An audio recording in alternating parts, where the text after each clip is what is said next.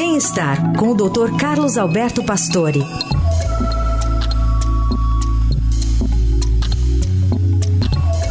Tudo bem, doutor Pastore? Bom dia. Bom dia, Carol. Bom dia, Heisen. Bom dia. Bom dia, ouvintes.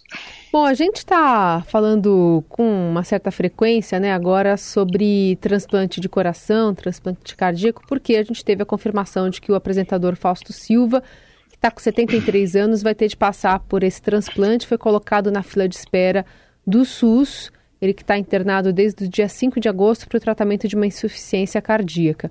Ontem até o Estadão, a repórter Fabiana Cambricoli trouxe que o tempo médio de espera para um transplante de coração no Brasil chega a 18 meses, mas casos de maior gravidade, como o do Faustão, a fila pode ser um pouquinho menor.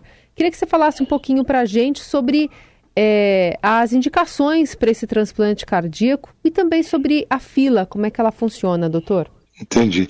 É o seguinte, quer dizer, o transplante, graças a Deus, hoje é uma realidade, né? É um, ah, desde a experiência lá do Barner, há 40 anos mais, você tem realmente na condição de trocar o coração uma possibilidade de viver mais tempo, em geral, 5 anos, e tem indivíduos com 20% por exemplo, das pessoas conseguem viver 10, 15 anos. Então, é realmente uma realidade.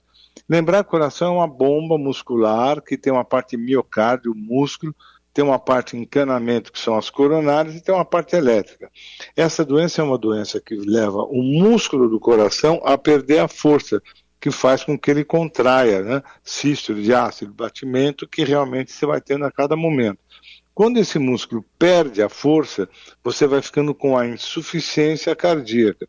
E isso deixa de levar sangue para uma série de lugares importantes, por exemplo, os rins. Então, no caso dele, ele está fazendo diálise porque os rins não estão funcionando adequadamente, porque o coração não está conseguindo bombar. Então, você tem um processo de perda de força do músculo.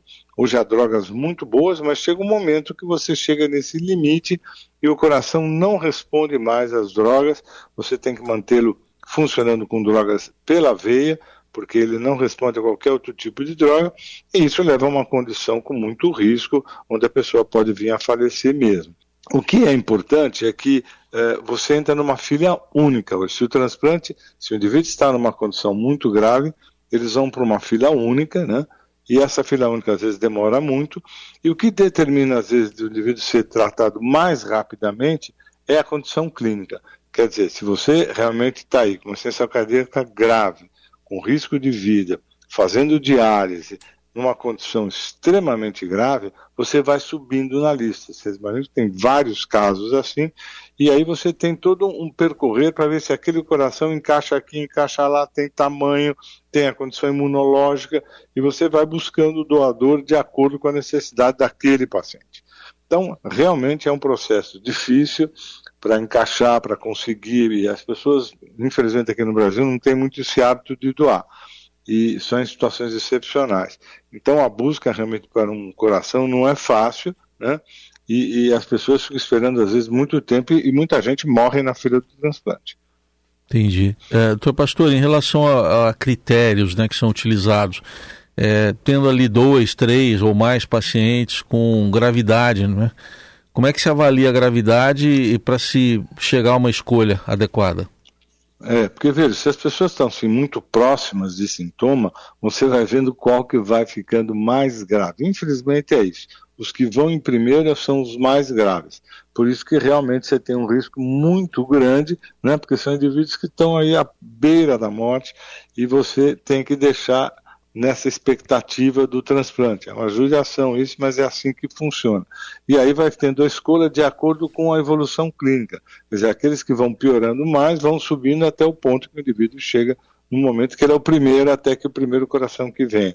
Mas como eu te disse, e estou comentando isso, há muita, muitas pessoas que não conseguem chegar a ponto de ser transplantados. Quer dizer, é uma fila um pouco realmente chata na expectativa, porque às vezes você perde o paciente. Né? Doutor, e quando a gente pensa no acompanhamento, então, de casos graves, é, não há uma indicação, então, por exemplo, do paciente voltar para casa, justamente por conta desses diversos efeitos colaterais que é, essa doença proporciona, no caso de diálise, enfim, é um risco voltar para casa?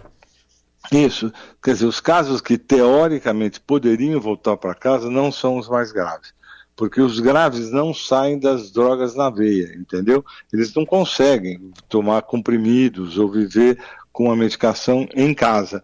É só se você montar uma UTI em casa, vamos dizer, mas de, de forma geral, os indivíduos ficam hospitalizados porque eles estão aí precisando de uma diálise. Diálise você faz de assim, de não, então não dá para você, às vezes, ficar indo e voltando pelas condições do paciente. Em geral, são pacientes muito graves, dependentes das drogas chamadas vasoativas que estão ali na veia para poder manter o coração batendo, né?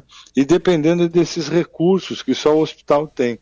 E, e o indivíduo, em geral, fica internado aguardando isso. Às vezes, realmente você pode ter uma condição de deixar o indivíduo em casa, mas são raras, né, porque os casos são muito graves. E quando o indivíduo está grave, ele tem que estar no hospital para ser transplantado rapidamente, porque um, um, coração deve, ao ser retirado do doador, você tem um período de quatro horas, mais ou menos, para você fazer esse transplante. Né? Pastor, e nessa espera, né, que tem tudo aí para ser angustiante, fora a equipe de cardiologia, né, que como é que são os trabalhos de outras equipes, a área psicológica, por exemplo, que ali na prática a pessoa está ali numa espera, precisa que alguém morra, tudo bem, todo morre, todo dia morre gente, mas ela está naquela ansiedade. Como que isso é trabalhado? É, realmente todas as, as equipes de transplante elas são uh, multi uh, Quer dizer, tem muitas especialidades, né? Porque você não, não, é só o cardiologista. Então tem o indivíduo que cuida do rim, indivíduo que cuida do pulmão, tem esse pessoal de aparato psicológico, tem psicólogos, tem nutricionistas. Quer dizer, é um grupo realmente hoje muito bem estruturado para suportar esse período grave que é o pré-transplante e depois um pós-transplante, porque o paciente fica no hospital, em geral, ao redor de um mês, né? Ele fica quase uma semana, dez dias na UTI, aí fica no hospital e aí fica num, num controle muito grande, porque há uma rejeição, então há um cuidado enorme para que haja essas drogas que não permitem a rejeição. Então há um, uma equipe realmente multi, de muito trabalho e que essas equipes dão suporte, inclusive emocional, é claro, para ele, para a família, para todo mundo que está nessa expectativa. É realmente um momento bastante angustiante, viu, assim, muito, não há a menor dúvida. Muito bom. Tem algumas explicações importantes para a gente entender a situação também, né, do do Faustão, do apresentador Fausto Silva, e da importância de se doar órgãos, né, doutor? Como é que Sim. essa decisão tem que ser. É, é importante ela ser tomada em vida para se é, alertar Isso. os familiares, porque no final das contas são eles que vão ter que tomar essa decisão pelo paciente que faleceu, né?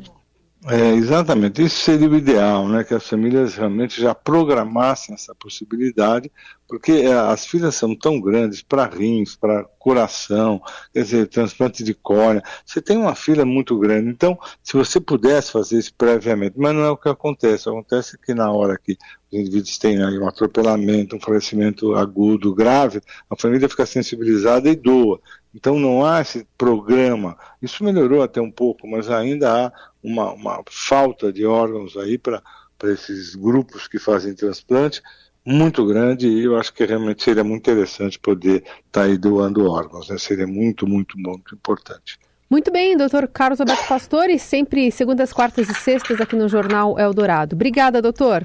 Tchau, tchau.